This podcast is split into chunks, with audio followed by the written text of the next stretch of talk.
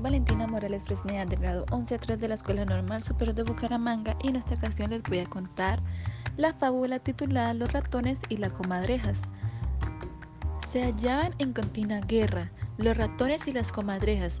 Los ratones, que siempre eran vencidos, se reunieron en asamblea y pensando que era por falta de jefes que siempre perdían, nombraron a varios estrategas.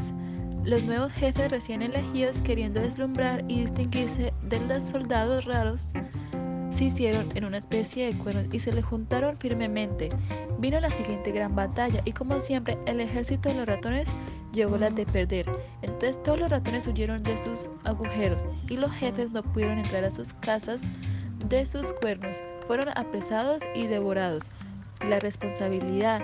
Cuando quieres un puesto de alto nivel, no te glories pues mucho mayor que la apariencia del puesto es la responsabilidad de cumplir lo, lo encomendado.